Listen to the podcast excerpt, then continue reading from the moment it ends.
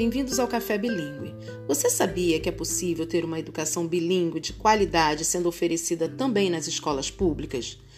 No nosso café desse mês, a gente conversa com a Gláucia e a Karine, duas professoras que atuam em escolas bilíngues públicas no Rio de Janeiro.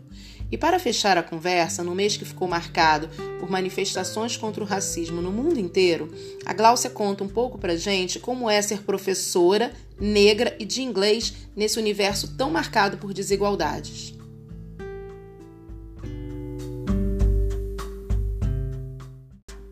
Bom, antes da gente começar, né, vamos conhecer um pouquinho quem são essas professoras que estão aqui com a gente hoje. Gláucia Moraes tem 32 anos, é mãe solo da Ayla Lin, mestrando em Linguística pela UERJ, graduada em Letras, Português, Inglês e Pedagogia. Atualmente, Gláucia é professora de inglês no programa bilíngue da Secretaria Municipal de Educação do Rio de Janeiro, no Complexo da Maré, na Escola Marielle Franco e conselheira consultiva do British Council para projetos de aprimoramento do ensino de inglês no Brasil. Karine Ribeiro Melo tem 42 anos, se tornou professora de inglês após ter abandonado o curso de estatística na UERJ. É graduada em letras pela Universidade Estácio de Sá e atualmente professora do primeiro segmento do ensino fundamental e atua com as turmas do segundo ano na Escola Municipal Bilingue Professor Afonso Varzi. Apaixonada por novas tecnologias no ensino da língua inglesa, Karine é aluna especial do mestrado em Linguística da UERJ. Em 2019, fez parte da turma do BRIGHT, Brazilian Innovating on the Teaching of English, programa para professores de inglês em atividade nas escolas públicas do estado do Rio, que foi oferecido pelo IBEU em parceria com a Embaixada Americana.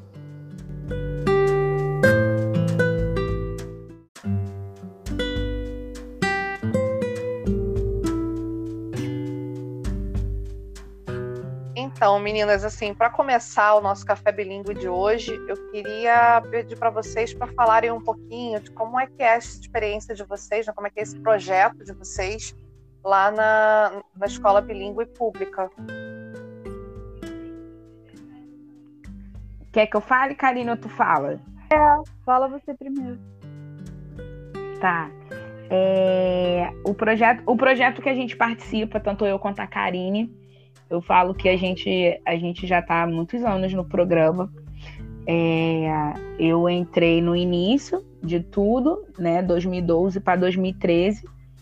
A Karine entrou em 2014 no programa, mas a gente já, todos nós já éramos servidores, né, do município, professores de inglês efetivos e resolvemos participar, né, desse edital é, que eles, eles abriram internamente pensando nessa, no que, nessa, na implementação de, um, de escolas bilíngues na rede. É, nós começamos com duas escolas, que é a do Complexo do Alemão, que é onde né, a Karine está atuando ainda. Eu já saí da do Alemão, agora eu estou no Complexo da Maré, e no Casa Pavuna. Hoje a gente esbarra até nessa questão né, da, da definição da identidade, porque o programa é, expandiu de tal forma que acabou abraçando outras línguas adicionais. O alemão, o francês, o espanhol e não só o inglês, né? Então, a gente hoje já está num, num, num, quantitativo de 28, 28 escolas no total, é, somando não só as de inglês, mas das, das demais línguas adicionais. Então, é, eu, eu hoje, assim, olhando para trás, eu penso que foi um, uma aposta, né, que, que ganhou um espaço muito grande, não só na nossa rede, mas em outras, outros cantos, seja no, no aspecto assim público, mas também no privado, né, essa inovação. Enfim, e estamos aí buscando cada vez mais o projeto foi um projeto para com dia e hora para terminar, porque visava contemplar as Olimpíadas e uhum. fazia parte do Rio Criança Global. E depois a, que se desvinculou, né, desse, desse objeto principal, assim, desse objetivo principal e se tornou uma coisa já é, fixa na rede. É, é, um projeto de escolas bilíngues mesmo. A intenção é que se cresça o projeto, né? E atualmente a Secretaria Municipal de Educação está trabalhando nessas diretrizes para é, normatizar, né, a, o bilinguismo mesmo. É, o primeiro podcast que a gente fez, né, a gente chamou três professoras também de escolas bilíngues, né, ou que atuam em projetos bilíngues, mas três professoras de escolas, né, e a gente conversou né, e perguntou para elas quais eram os desafios, desafios, né, nessa época de educação remota, de ensino à distância, né, o que que estava funcionando funcionava nessa realidade para elas todas, né? Eu queria ouvir também de vocês, que eu acho que devo, muitos desafios vão ser iguais, outros tantos vão ser diferentes. Mas uhum. antes de vocês falarem, eu queria que vocês, é, vocês podiam explicar melhor de que idade a que idade pega, né? Com que idade passa nas escolas públicas, que idade vai, e depois a gente falava dos desafios tá. e do que não está funcionando nessa época de pandemia. Tá. Ah, o programa bilíngue ele começa a atender crianças a partir de 4 anos de idade é apenas uma unidade é, que atende já a partir dos três anos, que, que é a escola de que é a escola de Campo Grande de inglês, a bilíngue de inglês de Campo Grande. Mas todas as outras é a partir dos quatro anos, que a gente no município é, considera a pré-escola e, e se estende o fundamental 1 até o quinto ano e somente algumas escolas que conseguem ter no seu, digamos, no mesmo prédio, né, o sexto ano. Então, digamos que a gente tem poucas unidades que atendem até o sexto, mas no geral são todas até do pré, da pré-escola ao quinto ano, do Fundamental 1. Legal. Então pega crianças de 4 até no máximo 12 anos de idade, 11 para 12 anos. 12 tá. anos. De 10 para 11 anos, desculpa. Que mudou, né? Assim, a gente foi todo mundo pego de surpresa, óbvio, né? Nesse, nesse, nesse tsunami, né? aulas, é, entrar né, nessa. é uma outra discussão também, né? Se a gente está fazendo EAD, se não está fazendo EAD. Mas quais são esses desafios que, que se impõem, né? No caso de vocês na escola pública? Hum. Vai, Karine, eu ou você? Tanto Pode faz, falar, pra gente tanto faz. ou as duas. Tá, eu falo. tá bom, as duas, tá bom. Eu vou, eu vou falar, Karine, me dá um help se é. eu esqueci de alguma coisa. É, depois, tá. é, na escola pública, é, o maior desafio da gente é dar acesso a todos, tá? Dar continuidade, é, digamos, oportunizar, né? No nosso caso, mais específico, que trabalhamos com a questão né, de aquisição de, de línguas, né? A gente esbarra em dois fatores. Não só o, o não acesso dessas famílias, né? A questão da tecnologia, que a gente está tendo que se ajustar para poder conseguir atender. Eu nunca acessei tantas vezes a página da escola pelo Facebook, Instagram e eu nunca, eu antes, eu, eu tinha uma certa, assim, resistência em ter o WhatsApp, né, do grupo da turma. Eu, eu ficava assim, não, isso aí é a outra, a professora de língua materna, ela faz essa parte. Mas eu vi que era, e além da questão só de ser o professor, as famílias nesse período da pandemia, eles estavam buscando também um apoio, digamos que emocional, entendeu? Eu esbarrei nisso eu não esperava isso. Um apoio emocional, dividir as aflições, as dores. A pandemia, de uma certa forma, reaproximou algumas famílias da importância da escola, tá? Algumas famílias, não vou falar todas, que eu não tenho como julgar isso, tá bom? É, tentando ver formas é, de fazer o filho é, dar continuidade àquilo ali, aquela preocupação de como fica, vai, como vai ficar o aprendizado do meu filho, entendeu? Essas perguntas assim. E no caso da, do idioma, quando eu comecei a pensar que tinha que, que né, a exigência de criar atividades, né, para que esses alunos não perdessem um contato, aí eu falei assim, poxa, eu tenho que montar atividades que esse aluno consiga pelo menos enxergar, visualizar ou sentir a minha fala ali. Só que eu falei, gente, não tem como eu fazer vídeo mostrando meu rosto. Não adianta isso. Eu preciso de uma coisa mais assim, que eles, não sei, sintam-se abraçados. E aí, conforme eu ia montando as atividades, eu tinha até mostrado para a Karine, a gente, a gente trocou, né? O que, que a gente está fazendo e tal. É, eu falo um intercâmbio entre as escolas bilíngues, né? Entre o alemão e a maré. É, e aí eu falei, ah, eu montei atividade só, que ao invés de mostrar meu rosto ali, eu coloquei a minha voz no fundo explicando as atividades. Eu botava a explicação, tinha explicação por escrito bonitinho, que anexava né, na publicação, mas eu também criei um vídeo botando a atividade no vídeo e, o, e, o, e digamos, a gravação da minha voz explicando passo a passo, tentando estimular mesmo é, os pais a, a, também não desistirem, né? E também não, não, não, não, não acharem que era impossível é, o filho ter contato com a língua, né? E assim os pais estão gostando. Alguns já deram feedback dizendo que estão até aprendendo junto com as crianças, porque eu tô eu tô buscando uma forma assim didática da didática, entendeu?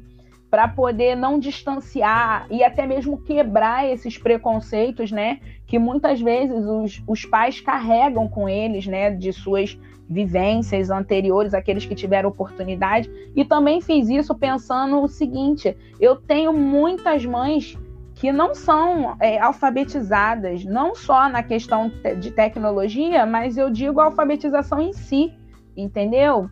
Eu, elas falam às vezes, professora, eu não sei escrever, mas eu sou boa no desenrolo, entendeu? Eu falo. Maravilhoso. Entendeu? Então, assim. É, eu sou boa no desenrolo, entendeu? Meu, meu diploma é a rua, entendeu? Então, assim, é, eu falei assim, então tá aí, eu tenho que alcançar elas também. Então, elas, assim, elas estão gostando, deram um retorno bem bacana para a coordenação lá da escola, né? É, se sentiram. Eu conversei com outro professor de inglês, então ele tentou também fazer a mesma linha, porque eu estou preparando as atividades do primeiro e segundo ano, a gente dividiu, né? Para não ficar puxado, né? Para ninguém. E ele tá pegando as crianças do terceiro, terceiro, quarto e quinto. E eu tô pegando primeiro e segundo. Ele, ah, Glaucia, pensa no primeiro e segundo, você tem mais facilidade. Falei, tá bom. e, e tá mais, tá, tá, tá, assim, tá legal. Então, semanalmente, a gente publica na página da escola, manda nos grupos do WhatsApp, no Instagram, tudo. E aí informa, pede ajuda também, até mesmo na própria comunidade. As, as, as moças que trabalham na cozinha têm acesso a esses pais. Então, às vezes, elas até conversando, assim, aproveitam, falam, tentam, olha, já tá lá, o professor já colocou, entendeu? Tá bem. É, assim, a gente está tentando se ajudar, o que eu percebo. Tá fluindo. Mas a gente ainda esbarra nessa dificuldade é... e resistência até mesmo de professores em usar a tecnologia. Ah, então, assim, essa resistência dos professores de usar a tecnologia uhum. que você, que você é, descreveu, é, porque, como é que Sim. você acha que isso, que isso foi acontecendo? Assim, você acha que é, falta de costume, falta de adaptação, formação? O que, que você. Olha, qual a sua observação disso? Eu vejo um pouco de tudo. Eu vou dar um exemplo. As reuniões que a gente tem feito para poder trocar um pouquinho, até mesmo saber como o outro está, né? Porque às vezes a gente não tem notícias, tem, tem pessoas que estão totalmente isoladas mesmo, né? No nosso grupo de docentes. E aí, quando ah, a gente vai usar a plataforma Teams, né, para mesmo tendo tido curso, mesmo o colega tentando explicar, ah, manda áudio, mais fácil, manda áudio aqui no WhatsApp, vai mandando, a gente vai ouvindo, o que não discordar, o que concordar, a gente responde, só que fica confuso. Por que não uma sala de reunião, né? E outros professores já estão levando mesmo assim a resistência porque tem uma pegada ideológica, né? São contra a questão do EAD, acreditam que o que estão fazendo é uma forma de substituir o professor presencial. Tem pessoas que já estão levando realmente para esse lado, tá? Por isso que eu falo que é uma mistura de coisas que a gente está vivendo. É, outros muitas acham, questões. Né? Muitas questões. Outros acham que eles não. Que eles. Ah, eu já tenho meu tempo, eu já estou já perto de me aposentar, não tenho por que fazer. Entendeu? E tem aqueles que, assim, estão tentando, mas têm dificuldade mesmo de utilizar ferramentas digitais é, porque precisam de, assim, de uma pessoa ali do lado explicando, entendeu? E aí não quer ocupar pessoas da família para poder auxiliar nisso. E tem outros que realmente estão ali, ó. Ah, beleza. Qual a plataforma? Ah, é tal. Ah, beleza. Tem que baixar? Não. Ah, vou fazer. Então vamos. Entendeu? Então a gente está esbarrando com várias situações. Tem professor que não tem Wi-Fi em casa. Tem professor que não tem computador. Só tem muito mal um celular. E aí a gente começou a ver realidades dentro daquela. Assim, é, é, é, subcategorias dentro daquela realidade que a gente não conseguia ver. O professor também tem a questão do acesso, a dificuldade de acesso, por às vezes não ter condições financeiras, né? Porque às vezes tem que sustentar muita gente na família. Eu tenho visto isso nos grupos, essa fala, né, dos professores. Nossa, com a pandemia, praticamente todo, todo, todo o orçamento está nas minhas costas, estou tendo que vender minhas coisas. Tem gente que está passando por isso, entendeu? E a gente esbarra em outra realidade que a, a gente não conseguia imaginar antes. Isso além da Acho questão que... dos alunos, como você estava mencionando antes. Uhum. E, e, outra Isso coisa... além das, da é, questão dos alunos. Também... Fala, cara também vejo assim, é, cada setor público criou uma estratégia né, para dar conta desse momento de pandemia. O Estado fez de uma maneira, o federal fez de outra maneira, uhum. e o município criou um aplicativo onde ele disponibiliza materiais que, assim, supostamente seriam para serem impressos, mas que não têm obrigatoriedade de impressão as crianças acessam esse material para fazer as atividades. Depois disso, a gente fez teve um curso da plataforma Teams. A gente fez online pela Paulo Freire e aí os alunos foram cadastrados né, nessa plataforma para utilizar esse aplicativo. Mas, ao mesmo tempo, a gente esbarra na acessibilidade deles e no que cada escola resolve fazer. Porque, como é o setor público, a gente não tem como obrigar o professor uhum. a disponibilizar material, a gravar aulas. Então, fica assim: uma coisa, olha, está aqui, você pode usar, mas se você não quiser, ou por ideologia, ou uhum. porque você não, não sabe fazer, você não pode ser obrigado. Eu acho que é um cenário um pouco diferente da escola particular, porque você fala é isso que a gente vai usar e todo mundo vai usar a partir daquilo ali. No uhum. setor público a gente esbarra nesse nessa nesse entrave, né? Verdade, tem professor a que apresenta até o diploma, tem... até o, o apresenta até as atribuições do cargo, né? Edital. edital. tá nesse nível. Verdade. tudo, tudo é uma, tem uma política envolvida. O meu, no é. caso da minha escola, especificamente, a gente tem grupos de WhatsApp com cada turma que a mãe representante é a, a cabeça do grupo. E aí, uma merendeira readaptada fez um grupo com todas as mães representantes e ela repassa o que a gente faz de atividade para essa mãe representante, essa mãe representante coloca no grupo de pais.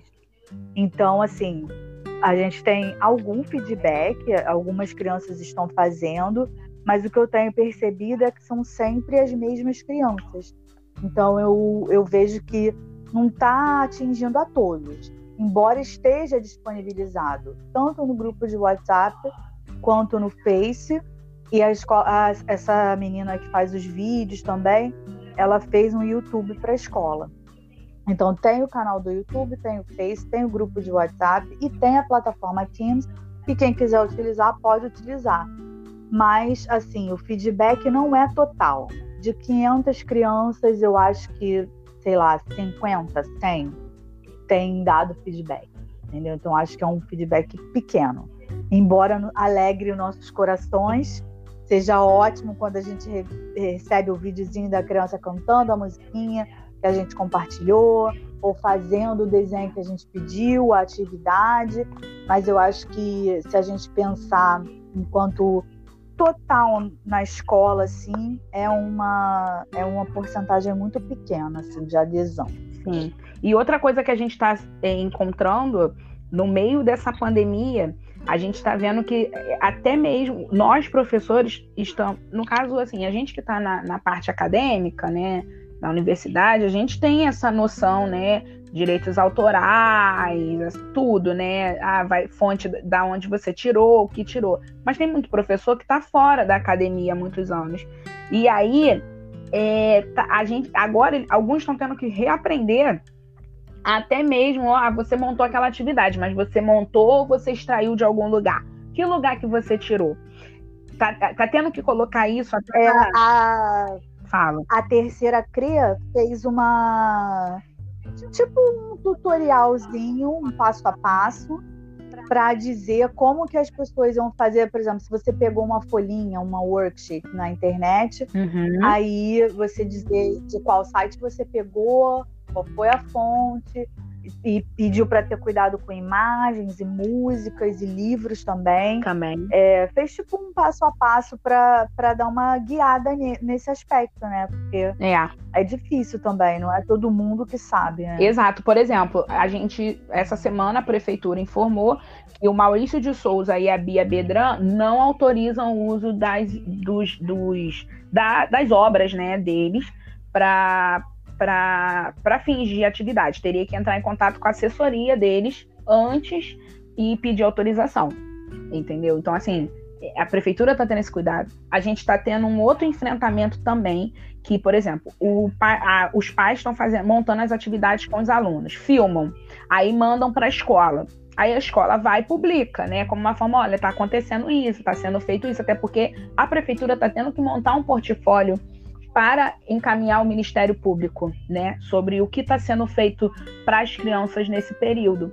E aí esbarrou na... E a GED, desculpa, fala. Que é a gerência de educação, ela pede que os coordenadores mandem esse feedback de crianças fazendo as atividades. As atividades. E aí tá esbarrando de pais reclamando assim: não, eu autorizei mostrar o meu filho fazendo atividade, mas eu não autorizei mostrar o fundo da minha sala a pintura ali da minha sala.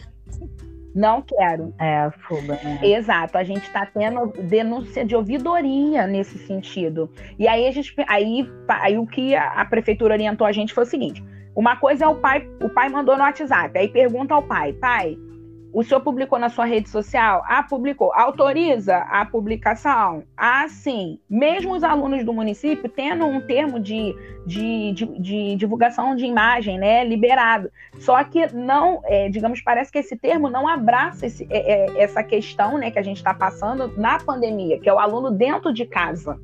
Entendeu? Nossa. O aluno dentro de casa. Então a gente está esbarrando em questões, questões jurídicas Falei, gente, aí eu, eu falei, o que, que eu faço? Então eu não vou publicar, não. Ó, não me manda nada que eu não quero assunto. Porque assim, eu fico. Você fica preocupada. Eu fico preocupada. Sim. Entendeu? É, ah, eu não quero que mostre a minha intimidade. Entendeu? Às vezes a criança mora num espaço, como eu tenho muitos alunos ali na maré, que a casa é de um cômodo só. No máximo dois, entendeu? Cinco, seis pessoas na mesma casa, um falatório entendeu? E tem mãe que não quer que mostre aquilo ali, ó, na rede social, entendeu? Tem, nossa, são muitas questões, muitas, muitas mesmo. É muito complexo. Eu acho que eu, acho, eu vejo assim, né, esses desafios todos e tô pensando aqui no que vocês estão falando da resistência, professores, é, como a Karine falou também, é, feedback, né, dos alunos que entram, que são sempre os mesmos, né? Não sei se Laís tem uma experiência uhum. diferente também, porque é, trabalha com escolas também, que vai já entram pelo ensino fundamental, né? Eu trabalho mais com escolas de educação infantil. E assim, essa é a nossa realidade também, tá? É a realidade da, da escola particular. Particular né? também. Os pais que entram são sempre os Hum, mesmos, os professores Sim. que os pais que entram os mesmos, né? Mesmo que eles disponibilizem tudo, né? E as mesmas ferramentas, tá? Microsoft Teams, é, grupos de WhatsApp, é, Zoom, né? Enfim, e por aí pais que entram continuam sendo sempre os mesmos. Então, por exemplo, ontem, mas acho que foi essa semana, eu estava falando com uma professora e ela falou: ah, na minha turma de 18, né, entram quatro, são sempre os mesmos que entram. Né, o tempo todo, né? Nunca, nunca entrou nesse tempo todo. E aí a gente vê também, é, é, são outras, né? Porque não é falta de acesso, né? Não é falta de acesso. uhum. Não, mas o home office, né, é difícil também administrar. Exato. né? É, eu ouço muito isso, a questão do home office. Eu também estou ocupada, eu também estou trabalhando. Verdade. É, hoje, hoje é, eu vi de uma colega também que falou assim, gente, eu tô com um filho de cinco anos em casa, full time. Eu acho que eu nunca passei tanto tempo com meu filho, eu não sei o que eu vou fazer. Né? Então, assim, É. e não Uhum. tô conseguindo dar Eu penso que para quem tem crianças menores, realmente é mais difícil, né? Muito. Eu tenho duas meninas, uma tem 12, uma 14, e elas fazem tudo independente. Então eu acho assim que para quem trabalha do sexto ao nono, deve estar sendo assim um passinho mais fácil, porque eles são independentes, eles fazem as coisas sozinhos, não precisa do pai e a mãe ali. Os meus são do segundo ano, para eles acessarem qualquer coisa, eles precisam da ajuda dos pais. E eu não acredito que os pais tenham esse tempo de ficar lá, entendeu? Que estão preocupados com outras coisas, com Sim. garantir o emprego, com garantir o prato de comida do dia. entendeu? Verdade. Então, acho que fica difícil para eles também sentar e falar: vamos ver aqui o videozinho que a Tia Karine fez. Eu acho que é mais difícil. Na É. creche da minha filha, ela é creche pública do município também.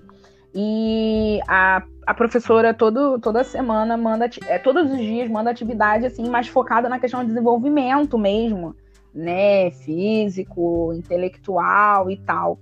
E aí eu tava, eu mesmo conversei com a professora, eu falei assim, tem dias que não dá para fazer todas as atividades. Falei, tem dias que não dá. Tem dias que ela não quer fazer a atividade. Ela não quer. E assim, mesmo sendo brincando, é, eu não sei se a criança, a criança acho que sente falta desse contato, né, presencial e tal, né, com os outros colegas. Aí todos os dias eu mostro Da sociabilização, né? Com os pequenininhos da idade deles, né? De ver gente pequena. Exato. Aí eu mostro, aí todo- Porque ela só vê gente que ela tem que olhar pra cima, né? Pra ver. é verdade. Aí tem dias que lá no grupo de mães a gente mostra a foto, ah, como é que tá seu filho? Aí a gente mostra a foto da criança, o que ele já tá fazendo e tal. A gente troca um pouquinho. Aí eu vou mostrando pra Ayla, olha aqui, seu amiguinho da escola e tal. Aí ela tenta lembrar, assim, aí fica toda feliz, entendeu? Toda radiante. E assim, aí dá uma quebra um pouquinho, né? Porque, nossa, tem dias que realmente é impossível. Tem dias que eu tem dias que não dá pra fazer absolutamente nada, só ficar full time com a criança. É verdade. é- E eu estava lembrando também, é, acho que foi Glaucia que estava falando essa questão dos pais, né, de autorizarem mostrar, né, o interior das suas residências e tudo. E aí eu lembrei Uhum. é, na nossa conversa com as, na nossa primeira conversa com as professoras também, elas falaram que logo no início, né, não era essa questão de não poder mostrar o interior, mas é, nas interações ali online, né, era a criança tratavam muito isso, a criança parada em frente ao computador ou ao celular passava o pai de cueca atrás, entendeu? Tipo assim, no meio da aula. E as outras crianças começavam a rir ou a apontar. Ou professora tá com a criança pequena, sozinha, a criança levanta a mão e fala, quero fazer cocô.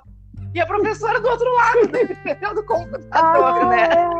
Fora a discussão de pai e mãe, né? Enquanto a criança e Uhum. assim, é, parado. Enfim, é, dessa sabia, né, como lidar, né? Que ninguém estava acostumado, ninguém estava preparado.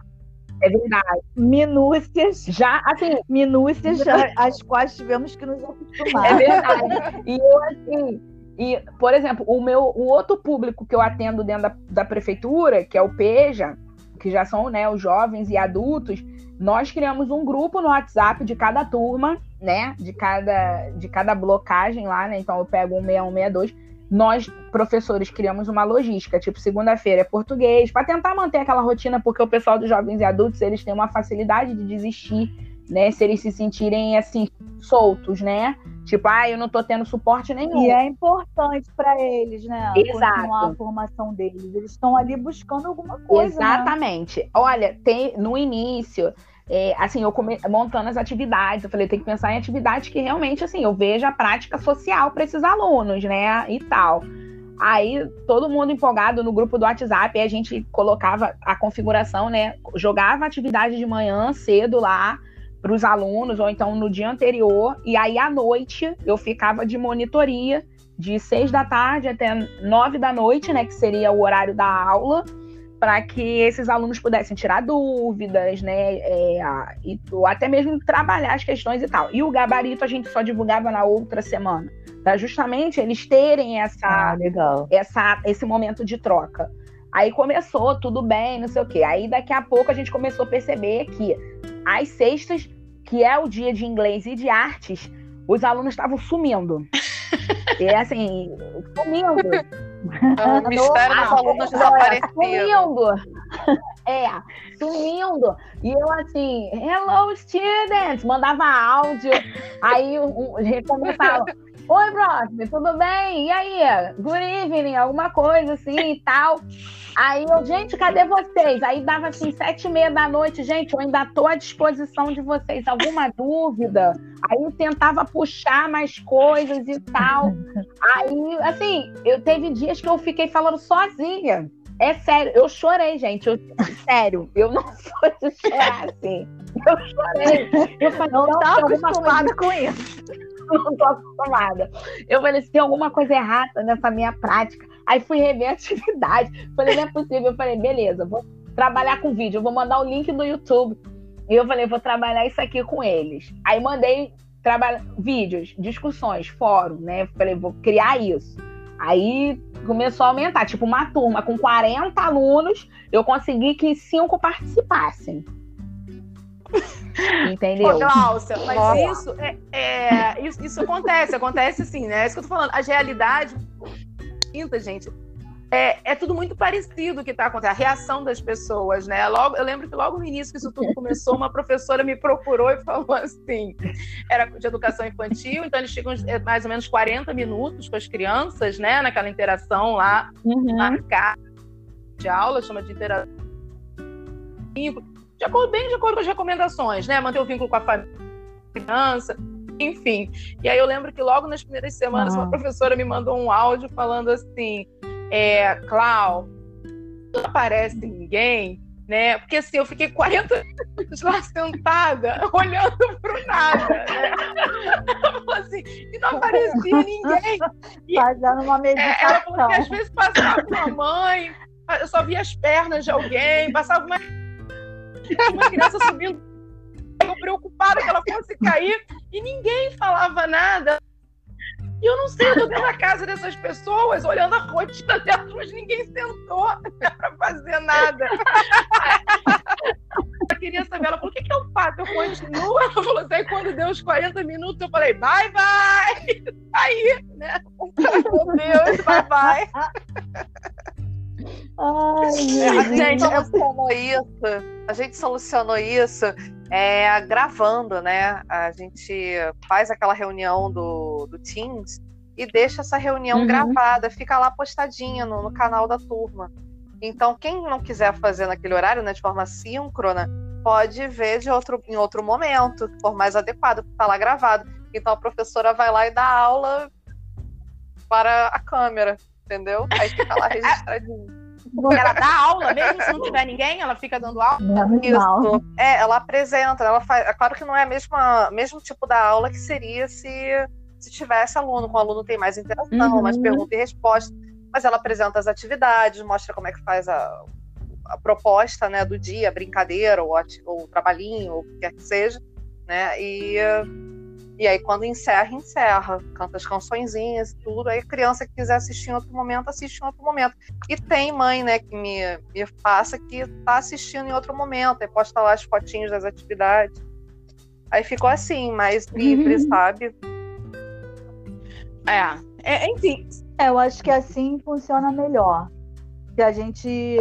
No, na, na minha escola, a gente não faz nada ao vivo, faz postando mesmo. E aí, durante a semana, eles vão acessando, vão fazendo.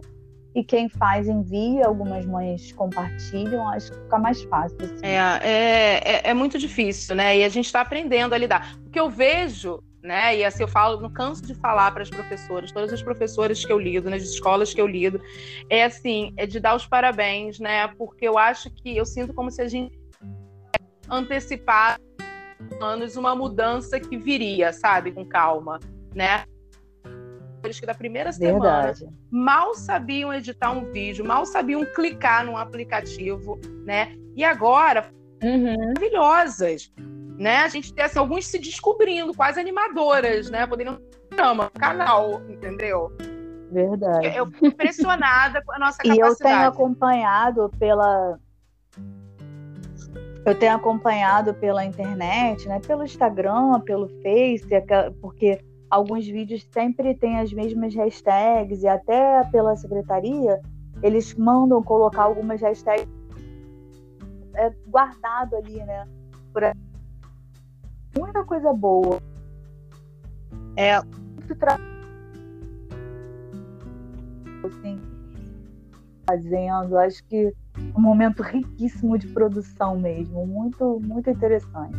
Verdade. É, eu acho que tá todo mundo mesmo de parabéns, assim, né? É... Que a gente conseguiu se ressignificar, se transformar, né? E aprender coisas novas. É, meninas, pra gente ir fechando, é, a gente viveu, tá vivendo, uhum. né, nesse, nesse último mês, assim, uma volta de manifestações contra o racismo. A gente tem falado muito nisso. Esse é um assunto que uhum. veio à tona, não que ele nunca tenha né, acabado. E eu queria ouvir também, né, um pouquinho trazer isso para nossa área, né, para educação. Então, é o que é ser professor, né, nesse universo de ensino de línguas. E aí com você, porque é seu lugar de fala, né? A gente só cabe ouvir e aprender. Eu nunca, eu nunca usei tanto essa expressão. Esse, é, esse não é o seu lugar de fala. eu nunca usei tanto. Ah, verdade. Sério, é sério. Porque é, Exato. eu falo assim. É. Assim, tá na, na verdade, eu fa... hoje, hoje, um pouco mais madura, eu, eu consigo eu consigo ter um pouco mais de noção do que é viver o racismo em si. Eu acho que, na verdade, eu vivi o racismo a minha vida. Eu acho que desde a hora que eu saí da barriga da minha mãe, entendeu? Não me vitimizo, mas eu, eu deixo claro isso. Hoje mesmo eu estava conversando com uma amiga. Eu era criança quando eu comecei a fazer o curso de inglês. Na minha sala só tinha eu de, de negra. E, assim, é, quando eu, eu, eu, eu, eu consigo lembrar, por isso que eu faço muita terapia, tá, gente? Eu consigo lembrar eu estou na terapia até então. Eu consigo lembrar ainda dos olhares das pessoas quando eu chegava naquele ambiente. É como se eu não pertencesse àquele lugar, como se eu estivesse invadindo aquele espaço. Entendeu? É... Eu ia para o curso de inglês com a roupa da escola pública, porque dali eu tinha que ir para a escola, né? E todos os colegas perguntavam: por que, que você vem para o curso de inglês com roupa de escola pública e não com roupa de saia? Né? Porque você é pobre. E assim, eu não entendia aquilo. Aquilo para mim não fazia sentido, entendeu? Mas assim, é... cresci, fui trabalhar num banco. No banco, eu todo mundo eu percebia que todas as pessoas que, que eram né é, tinham cabelo crespo costumavam logo alisar o cabelo essas coisas e eu mantinha o meu cacheado o meu black essas coisas eu não, eu não abria mão disso. Eu me sentia bem com o meu cabelo como ele era. Eu não via porquê. E às vezes até minhas, minhas é, colegas, né, conhecidas que, que, que tinham cabelo crespo ficava assim: como é que você consegue ficar com cabelo cacheado? Então tinha esse questionamento até mesmo dentro né, das pessoas que dividem né, a mesma raça, e eu ficava assim: nossa, mas por que, que você não se sente bem com seu cabelo? Ah, não é legal, não é bonito, entendeu? Então, assim, eu. Eu tive uma mãe que foi assim, a minha mãe, ela sempre empoderou a gente, entendeu? Desde cedo. É, ela sempre trabalhou isso na gente, da gente se aceitar, da gente respeitar a diferença, mas principalmente é, é, entender a nossa identidade, entender é, é, a nossa importância histórica. Era assim, é, era, eu ficava olhando aquilo, admirava, né? Isso. Minha mãe, exemplo, a minha mãe sempre foi de candomblé e na época eu era católica. A minha mãe me levava na porta da igreja assim, com aqueles turbantes de aquelas roupas dela, né, de, de candomblé, assim. E dentro da favela, eu, eu percebia o olhar das pessoas do tipo assim: é, ué, como pode? Você está na igreja católica, é sua mãe de candomblé, de uma religião extremamente, né, é, é, de matriz africana. Por que, que você não tá com a sua mãe lá? Entendeu? Assim, por que, que você tá aqui dentro da igreja católica? Aí, quando eu falava assim, a minha mãe deixou eu escolher o que eu queria. Eu pedi para vir. Então as pessoas ficavam assim, ué, sua mãe não te obrigou a frequentar? Falei, não. Não. Ela deixou, ela, ela, ela deixou livre isso, entendeu? Ela falava, eu não vou te obrigar. Porque eu quero que você escolha aquilo que você se sinta bem. Eu não quero que você mais tarde fale que você tá na, aqui naquilo ali, porque eu te obriguei, entendeu? Então, assim, eu achava aquilo, assim, pro mundo que eu vivia, eu achava minha mãe muito assim revolucionária, entendeu? Bem visionária também. Foi assim na questão do inglês. Quando eu resolvi fazer curso de inglês, minha mãe foi muito. Quando no caso ela, eu, eu ficava louca, né, querendo aprender. Eu tinha uns oito anos de idade. A, a, as pessoas acharam, criticaram a minha mãe. É, Ué, por que, que você vai investir nisso? Glaucia vai falar inglês aonde? Não vai sair da favela? Pra quê? Entendeu? É, é preta, pra quê? Vai usar inglês pra quê? entendeu? Pra, pra... Tinha gente que. Eu lembro que teve gente que levou até pra esse ponto, né? Do ó, preto que fala inglês vai se trabalhar onde? Em prostituição, né? Assim, nesse naipe. E, loucura, e eu né? nunca entendia isso. É uma loucura. Na faculdade, nós, quando eu comecei assim a ter um pouco mais de noção, né, dessa, assim, do contexto histórico, né, que aconteceu essa questão da escravidão, aquela, aquela visão que eu falo assim, a, a, visão não do, do eu, eu escrevo isso sempre, não do colonizador, mas do colonizado, uhum. né? Eu aí foi a hora que eu entrei em choque, entendeu? Eu não tinha noção. Foi a hora que eu olhei e falei assim, caramba, na minha sala de letras só tem eu de negra, entendeu? Só tem eu de negra. E logo assim, no, no início assim, do, do semestre, é, é, parecia que até mesmo assim o corpo docente é, é, deixava muito claro que assim ali não era o meu ambiente, entendeu? E eu assim eu, eu cursei letras e pedagogia ao mesmo tempo. No meu curso de pedagogia eu tinha um volume muito maior de, de pessoas, né? De negras. É, muitas, muitas. Na, no, em pedagogia. Em letras, não. Eu era a única. E no corpo docente da faculdade, eu não tinha um professor negro. E aí eu comecei a, a, eu comecei a ficar inquieta, né? Eu comecei a ficar me questionando, né? Eu comecei a falar assim, gente, é, não é possível, eu não posso fazer um curso é, é, desse, eu não posso estar nisso. É, até mesmo no destaque das notas, né? Aí toda vez que vinha nota alta, né? principalmente em língua inglesa, o CR, né, bem elevado, às vezes tinha colega de, né, da faculdade que falava assim, nossa, parece até que tu estudou fora, né? E assim, eu nunca fiz intercâmbio. Eu já, a minha viagem internacional já aconteceu, a minha primeira foi já com meus 25 anos, pela prefeitura na época. A Karine, Karine lembra na época, para Oxford. Foi a primeira vez que eu tinha é. viajado. Entendeu? Eu não tinha noção nem de mundo, assim, como é que seria, como, como é uma vida lá fora, assim. Eu cheguei, eu cheguei a primeira vez, em, em, no caso lá em Londres, eu fiquei perdida, assim, no aeroporto. Eu fiquei por um instante, assim, caramba, é, como é que eu, por onde eu começo? Entendeu? É, eu lembro que quando surgiu essa oportunidade, a minha mãe, a minha mãe falou para todo mundo lá na favela, lá na Maré.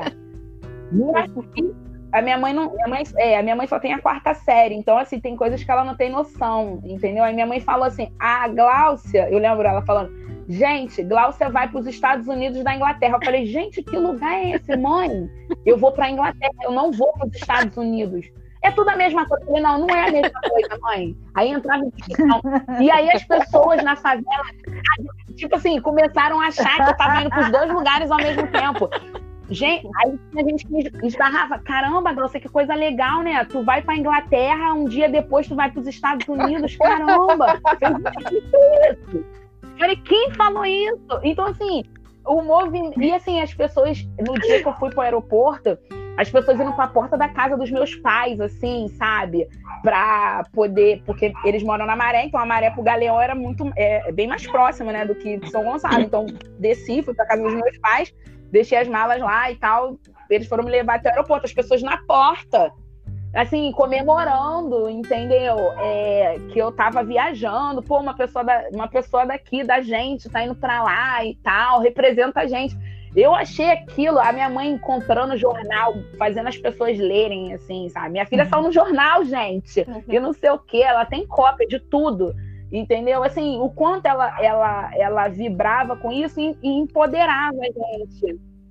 Ah, é, a mãe da Glaucia, Glaucia tem o portfólio tem, Glaucia. Tem tudo. Então, assim, eu... A mãe... Eu... Minha... Arrasa. Arrasa. e assim, aí eu quando... Aí quando comecei as minhas investidas para ingressar no mestrado, foi aí que eu percebi que a desigualdade que eu falo, né, histórica, é, a desigualdade que eu falo assim da questão é, é, é, dessa questão mesmo da gente, da cor, bateu mais forte. Foi aí que assim é, eu, eu, eu, eu falava, eu não tenho, eu, eu, eu ficava assim, eu não tenho segurança na minha escrita. Eu achava que não era suficiente para poder ingressar na academia eu, eu tinha dificuldade, porque assim, é, é, parecia que aquele lugar não era para mim, entendeu? É, é, é, como se eu não alcançasse aquilo. Aí na época, ali na Mangueira, o Oju, não sei se vocês já ouviram falar, que é uma instituição que trabalha essa questão da ancestralidade, essa questão do empoderamento, né, da, de pessoas, né, é, negras. Eles é, foi logo assim que criaram, acho que o mestrado do Cefet, que, que fala né, dessas relações étnico-raciais. E aí eu lembro que eu assisti uma palestra. E aí, nessa palestra que eu tive o estalo, eu falei assim, gente, é uma luta até mesmo para a gente conseguir chegar nos, assim, nos altos estudos, né? Eu fiquei assim, você não vê. E aí eu vi que a própria Cefet criticou porque a banca da Cefet para relações étnico-raciais, a maioria dos professores eram brancos. E aí o pessoal que era negro não entrava. Eles não conseguiam ver aquilo ali naqueles, naqueles projetos né, de pesquisa, eles não conseguiam alcançar a profundidade daquilo ali. Né? É, é, quando aí foi aí que eu comecei a ter acesso a, a é, questões né, dentro que estão desmembradas dentro do racismo que eu não fazia ideia. E foi a hora que eu comecei a colocar minha cabeça no lugar e repensar tudo que eu vi, tudo que eu vivi na minha vida é, por ser só por ter nascido preta, entendeu? É, eu sofri, claro, eu sofri racismo da parte da família do meu ex-marido, sim, não aceitavam. Quando eu estava grávida da Ayla, eu, eu escutei muito, ah, então ela vai nascer o quê, né? Ela vai nascer chocolate claro, né? Entendeu? Nesse nível, né? Assim, que que ela vai nascer? Essa era a preocupação, não era a preocupação ah, se vai ter saúde, entendeu? Era que cor, entendeu? Que cor. É... Foi aí que eu comecei a ver outras questões lá dentro, por exemplo, estudando a questão histórica. Comecei a me aprofundar em Fanon e tudo, e aí eles criaram um preparatório para pessoas negras, preparatório para o mestrado para pessoas negras, né? E eu lembro que nos encontros a gente, assim, uma sala com mais de 80 pessoas, né, é, que se consideram pretas, tendo aula, assim, para poder, até mesmo, a gente teve que se, re, a gente teve que se reeducar para entender o que era estar numa academia, porque a gente não, não se sentia bem recebido naquilo ali, entendeu? Não, a gente achava que era assim um local inalcançável, porque fizeram a gente acreditar que era, entendeu? É, é... E aí foi não, e, e, assim, esse, é, é, eu pegar o gancho que você falou, esse fizeram a gente acreditar, né? Fizeram que aquele não era seu lugar, Sim. fizeram a gente acreditar que isso é normal, Sim. né? Que é normal não ser esse lugar e que fazem a gente acreditar Sim. também o tempo todo que é normal. E eu também me faço essa pergunta, né? Da, da, da bolha que eu vi. Da, eu tenho 23 anos, eu acho. É meu filho. Cinco anos né, de profissão em educação bilíngue. Eu Cara, porque essa ficha custa cair, né? Para você pegar assim, não, tô me fazendo acreditar que isso é normal, Sim. algo que não é, e há pouco tempo, é. 50 anos. Um dia desse uma postagem dizendo: olha, eu estudei 11 anos, né? Falando só da educação básica, 11 anos na, numa escola em Niterói, eu sou de Niterói. Eu estudei 11 anos numa escola e meus uhum. amigos negros não vieram dessa escola, né? Depois eu fiz faculdade e meus amigos negros faculdade, né? educação bilíngue há 23 anos e eu trabalhei a minha vida com apenas duas professoras negras, né? Só duas. Então, assim, Nossa. assim, não é normal, né? Não pode ser normal, né? E me faz, fazem a gente acreditar Verdade. que isso é normal, né? Que não tem problema nenhum nisso. É verdade. E, e assim, é, até mesmo, por exemplo, a, a, é, a, minha filha está num curso de idiomas para bebês, né? Eu coloquei. E assim, só tem ela. Eu fico na recepção ali com os pais, só tem eu. Assim, quando eu entro, é, já teve pai que falou assim: ah, aqui não é. é a lavanderia é ali. Eu falei assim: não, mas eu trouxe minha filha pro curso de inglês. Vai começar, ó. A lavanderia. We're gonna start. Let's go. A lavanderia é ali. Entendeu? É, a lavanderia ali. Eu falei, como assim, gente? E assim, é, eu, eu, eu fiquei pensando, falei, gente, ainda bem que eu tenho assim a minha mente muito bem trabalhada, evoluída, porque assim, dependendo da pessoa, tem pessoa que aquilo ali, eu acho que é o gatilho para a pessoa desmoronar, a pessoa achar que ela não pode pisar ali, entendeu? Eu, eu, eu fiquei assim, porque o que assusta é que assim nós estamos no século 21, sendo que a reprodução dos costumes, né, lá do passado ainda são muito latentes, entendeu? Não parece que não acaba entendeu? É, a sensação que a gente tem é essa, que a gente não vai ter nenhum momento de paz, entendeu? Sempre vai ter alguma coisa. É, eu estava lendo um artigo de uma, uma, uma menina também, é do mestrado, que assim, dentro do racismo, eu descobri outras coisas lá dentro. Por exemplo, a solidão da mulher preta. Eu falei, ué, eu comecei, eu falei, como assim a solidão da mulher preta? Aí eu, na hora aquilo me incomodou, mas aí depois eu falei assim, gente, eu me vi naquilo ali é, a dificuldade né, da gente manter relacionamentos sólidos, porque ainda tem é muito latente essa questão do não, ela não é para casar, é para diversão. Tem muito isso ainda, muito. Entendeu? É, é, é, é, assim, é algo muito louco, mas você se assusta. A gente sofre também preconceito, até mesmo na hora da gente ter o nosso filho numa maternidade a, a, a, violência obstétrica com a mulher preta ainda é muito grande, porque ainda tem aquela concepção de ah, a mulher preta ela é feita para parir, então ela aguenta mais a dor. Muitas mulheres relataram que demoravam para é, ministrar anestesia nelas para na hora de ter seus filhos, acreditando ainda né, esse, essas crenças né, que as pessoas têm. Eu, quando fui ter minha filha na perinatal, eu cheguei na recepção é, assim, eu demorei para ser atendida. Ah, a senhora veio, a senhora veio conhecer a maternidade? Falei, não, vim ter filho. Entendeu? Aí foram ver a ficha, sabe? Até nisso a gente esbarra ainda, entendeu? É, é, é, é muito. E assim, eu falo para vocês que não acontece só assim dos brancos com os negros, tá? A gente tem, eu, assim, entre os negros também acontece, tá? é, é, é como se é, eu, eu fico também assim ainda assustada quando eu esbarro com alguma, eu falo alguma irmã da cor e fala e ela fala assim, nossa, você estuda muito, você é metida, hein? Então assim, por que, que eu sou metida? Aí eu fico assim, o que que o que que passaram, né, ao longo da vida dessa pessoa, o que fizeram ela acreditar que faz pensar que de repente uma pessoa preta que se destaca, ela teve sorte ou teve alguém que levantou ela ou colocou ela lá ou se ou até que ela metida. tá errada, né, em fazer isso. Exato, em fazer isso, entendeu? É, por exemplo, eu tô na estatística de mãe solo no Brasil, entendeu? Maioria sim, é negra, entendeu? Porque ainda é a população que ainda está mar, é, marginalizada por poucos, por ter poucos recursos, poucos estudos e tal.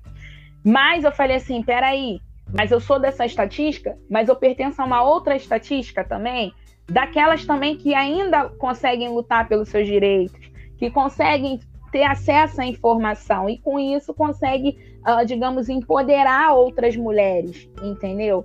É... E aí, por exemplo, quando, beleza, eu fiquei mãe solo, aí as pessoas, ah, você não vai ser nem a primeira e nem a última. É normal isso, na, né, na, não só na favela, mas fora dela. Eu vi muito isso. Entendeu? Ah, então agora não vai casar de novo, né? Pô, com filho, entendeu? É difícil. Então, assim, a gente esbarra em, assim, as coisas vão só aprofundando, só aprofundando, entendeu? É, e, e, uh, e, o racismo, por exemplo, eu fiquei muito. Eu, eu acho que eu fiz umas duas sessões de terapia para poder tentar superar o que aconteceu com o George lá, na, lá nos Estados Unidos, né? E aí eu parei, eu tava até, entrei até numa discussão no Facebook, eu falei assim, cara, aí a pessoa tentando, né, alegar que, ah, mas o, é, como é que é? Isso é normal, isso acontece, foi só um incidente. Aí você corta a pessoa, não, não foi um incidente, foi um homicídio, né, e tal, foi um assassinato. Aí a pessoa, a pessoa se choca, entendeu? A pessoa fala assim, ai, que isso e tal. Aí eu comecei a colocar vários casos que aconteceram historicamente, né, nos Estados Unidos, o um menino lá, que o cara, só porque o menino foi, olhou para a namorada do, do da, que trabalhava na lanchonete, o, o, namorado dela sequestrou o garoto de 14 anos e detonou, né, fez, é, como é que se diz? É, ai, como é que, que foi a palavra? Torturou o menino, o menino depois ficou irreconhecível. A mãe pediu para o caixão ser aberto na época. Acho que tá até para sair um livro sobre isso. E a mulher só quase 60 anos depois que ela revelou que o garoto era inocente, que ela mentiu perante o júri para poder, entendeu? É, assim, atrocidades, né? Atrocidades é, que, que passamos. É, é, tem que ser, tal. A pessoa tem que, a pessoa tem que ter uma visão muito seletiva né, dos fatos para acreditar que é Sim. coincidência, Sim. né? Que as balas perdidas Sim. sempre encontram corpos negros, né? É uma grande verdade. coincidência. É não é isso? Que a violência policial sempre atinge os negros. Ou que é, a maioria, assim, da, a maioria do, do, do, da população na prisão são negros. A pessoa tem que ter uma visão muito seletiva da vida. Verdade. E assim, é, isso que aconteceu nos Estados Unidos acontece no Brasil, eu digo semanalmente, talvez diariamente e a gente acha normal, assim. A gente chegou Verdade. num nível de, estático mesmo. Ah, porque depois que aconteceu esse, esse episódio lá nos Estados Unidos, quantos não aconteceram aqui no Brasil? Acho que eu lembro assim uns três uhum. ou quatro. E a gente fica Verdade. meio a... isso, né? Não tem esse movimento de protestar e de ver que isso não é normal, que isso nunca vai ser normal. E a gente não pode aceitar isso como verdade. A gente não pode normalizar isso nem achar que tá tudo ok, né? É verdade. Não. É isso aí. Eu acho que assim, as escolas bilíngues públicas têm um papel também de tirar da zona de conforto de dizer que criança preta, pobre ou pobre favelada vai sim uhum. falar inglês, vai sim conseguir aprender igual todo mundo, porque eles têm a mesma capacidade, entendeu? Então, a gente lá de fazer o nosso trabalho, divulgar. Também é um pouco disso, de dizer, vai ter criança preta favelada da escola pública aprendendo inglês sim. E quem não quiser ver isso vai ter que fechar os olhos. Porque o que eu vejo dos meus alunos, das produções deles, claro que não é 100%, porque também não é na escola não, particular. Não, também não é. Mas os alunos conseguem, eles desenvolvem, eles chegam ao final daquele ciclo sabendo uhum. mesmo, entendeu? Então, eu acho que a gente, enquanto professor de escola pública, tem também esse papel de, de tirar esses rótulos e de falar: não, eles vão aprender sim, vão aprender com competência. É isso aí. E acaba sendo um trabalho tão é importante, né, gente? É, eu, assim, eu admiro sim, muito o trabalho de vocês. Desde que eu descobri, desde que eu fiquei sabendo, eu tenho enorme admiração uhum. por vocês. Aproveito para parabenizá-las pelo trabalho e é importante não, não apenas do ponto de vista educacional, como do ponto de vista social, cultural também. Verdade. É, Empoderar verdade. essas crianças. Eu tô torcendo muito. Eu estou torcendo muito que saia realmente essa normatização de escola bilíngues para a gente poder concretizar mesmo, né? Isso que era só um programa, se tornar um legado uhum. aí, esse programa crescer, mesmo que seja uma coisa, ah, mas é até o quinto ano, mas eu acho que dali, se ele consegue um projeto, se ele consegue uma bolsa num curso, já é o primeiro passo para despertar aquela, aquela vontade de aprender uma outra língua. E aí ele maiorzinho, ele pode ter meios de buscar isso mais para frente, entendeu? E encher as cadeiras dos cursos de letras, né, gente? E as cadeiras de mestrado, né? Lógico. Verdade. Uhum. Bom, tá, meninas, eu quero agradecer é a vocês por esse papo, foi ótimo. Né? Adorei saber mais sobre o projeto de vocês, ah, ouvir a experiência de vocês. É, e aí, agradecer e que venham outros cafés bilíngues. Ai, que ah, bom. Muito obrigada pela oportunidade, meninas. Obrigada, gente. Foi muito, muito bom. bom ouvir vocês. então tá bom. Obrigada. Tchau, tchau, gente. Um beijo. Tchau. Beijo. Um beijo. Tchau. Tchau.